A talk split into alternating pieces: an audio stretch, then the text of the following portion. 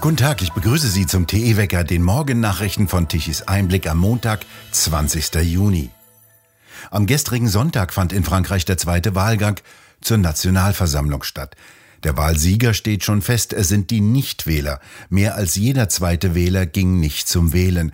54 Prozent ist die zweitniedrigste Wahlbeteiligung bei den Parlamentswahlen, nachdem bereits 2017 57 Prozent der Wahlberechtigten nicht zur Wahl gingen.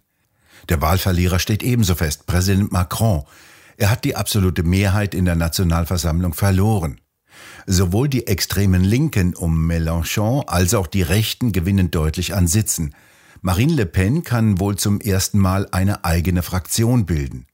Das Linksbündnis kann voraussichtlich die stärkste Oppositionsfraktion bilden und damit kann es auch den Vorsitz im Haushaltsausschuss beanspruchen. Als fette Klatsche für Präsident Macron und als Durchbruch für Marine Le Pens Rassemblement National wird das Ergebnis gewertet. Deutlich mehr Einfluss bekommt auch der deutschen kritische und altlinke Jean-Luc Mélenchon mit seinem neuen Linksbündnis. Die Waldbrände in Teilen Brandenburgs gehen weiter. Teilweise sind die Feuer in den ausgetrockneten Wäldern außer Kontrolle geraten. Eine Reihe von Ortschaften wurde evakuiert. Windböen hatten gestern Brände immer wieder neu angefacht. Erschwerend für die Feuerwehren. In den Böden liegen noch militärische Altlasten. Viel Munition, die immer wieder explodiert. Löschflugzeuge und Hubschrauber werfen Wasser über den Wäldern ab. Die Feuerwehren hoffen auf Regen, der für heute angesagt ist. Der Berliner Senat ist nach Meinung des Staatsrechtlers Professor Robert Scholz wegen der massiven Fehler bei der Wahl zum Abgeordnetenhaus nur geschäftsführend im Amt. Man müsse sich klar machen, dass ein Parlament, das mit solch erheblichen Mängeln gewählt worden sei, insbesondere das Berliner Abgeordnetenhaus, massiv an Legitimität einbüße. Das sei eben nicht das, was der Souverän gewählt habe, sagte Scholz im Gespräch mit Tichys Einblick. Sobald ein berechtigter Zweifel bestehe, dass eine korrekt durchgeführte Wahl ein anderes Ergebnis hervorgebracht hätte, finde keine adäquate Repräsentanz aller Bürger statt, wie es unsere Verfassung vorsieht. Der Berliner Senat darf allenfalls geschäftsführend bis zu einer Wahlwiederholung im Amt bleiben. Erschüttert ist Scholz über das Ausmaß der Fehler bei den Wahlen in Berlin. Hier seien die Mängel so massiv und es sei vor allem manipuliert worden. Scholz erinnerte an die Äußerungen des damaligen Innensenators Geisel, der sofort erklärte, es handle sich lediglich um ein paar Versehensfälle und es sei nichts wirklich Relevantes passiert. Dies sei schon eine sehr kühne Äußerung, so Professor Scholz. Geisel konnte zu dem Zeitpunkt gar nicht wissen, was wirklich passiert sei. So habe man begonnen zu manipulieren und zu verstecken. Das habe die Geschichte noch schlimmer gemacht, so Scholz gegenüber Tichys Einblick. Auch die Rolle der Justiz in Berlin sieht Scholz kritisch, etwa in der langen Laufzeit der Verfahren zur Wahl vor dem Berliner Verfassungsgericht. Wenn jemand klagt und seine Klage wird auf Halde gelegt, ist das ein Rechtsverstoß gegen seine Grundrechte. Wenn dieser Vorwurf sich voll realisieren sollte, wäre das eine zweite Katastrophe für unseren Rechtsstaat, erklärte der Verfassungsrechtler Scholz. Bundeswirtschaftsminister Habeck will jetzt Kohlekraftwerke stärker zur Stromproduktion nutzen, um den Gasverbrauch in Deutschland zu senken. Ein entsprechendes Gesetz soll am 8. Juli vom Bundesrat beschlossen werden. Der Gasverbrauch müsse weiter sinken und dafür muss mehr Gas in die Speicher, sonst werde es im Winter wirklich eng, sagte Habeck am Sonntag in Berlin. Das bedeutet einen größeren Einsatz von Kohlekraftwerken für eine Übergangszeit bis März 2024.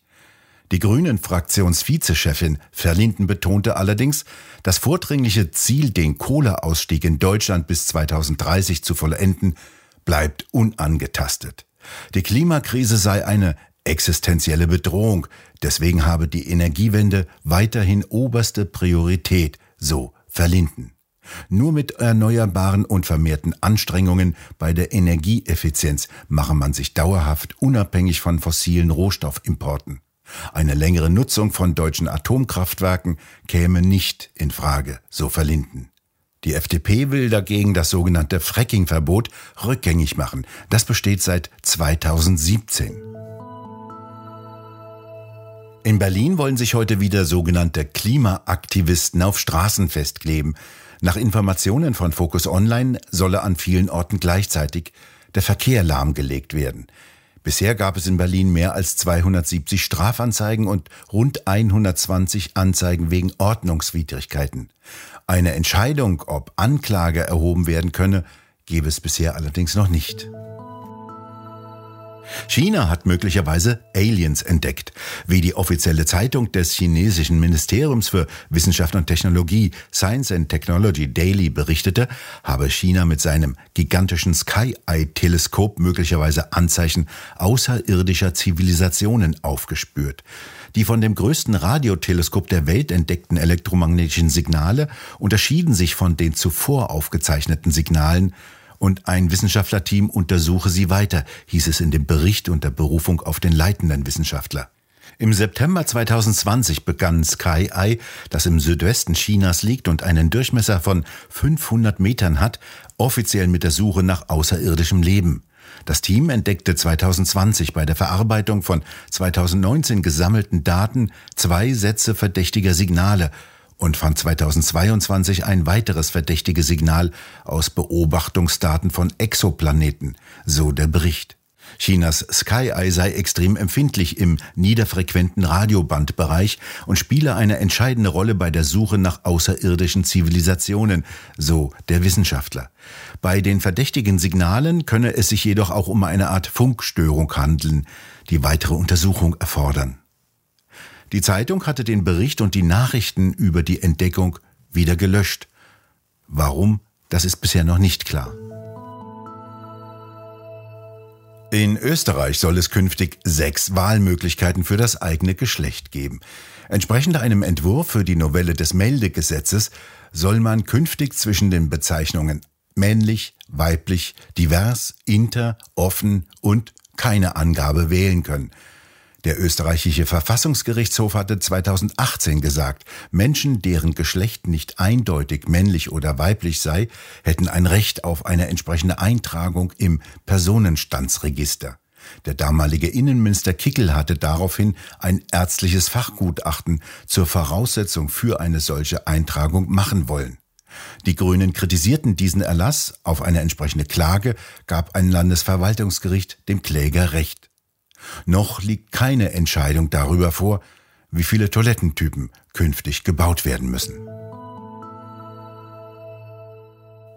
Heute findet in Berlin wieder die traditionelle Spargelfahrt des Seeheimer Kreises der SPD auf dem Wannsee statt. Wieder mit dabei Olaf Scholz, diesmal als Kanzler.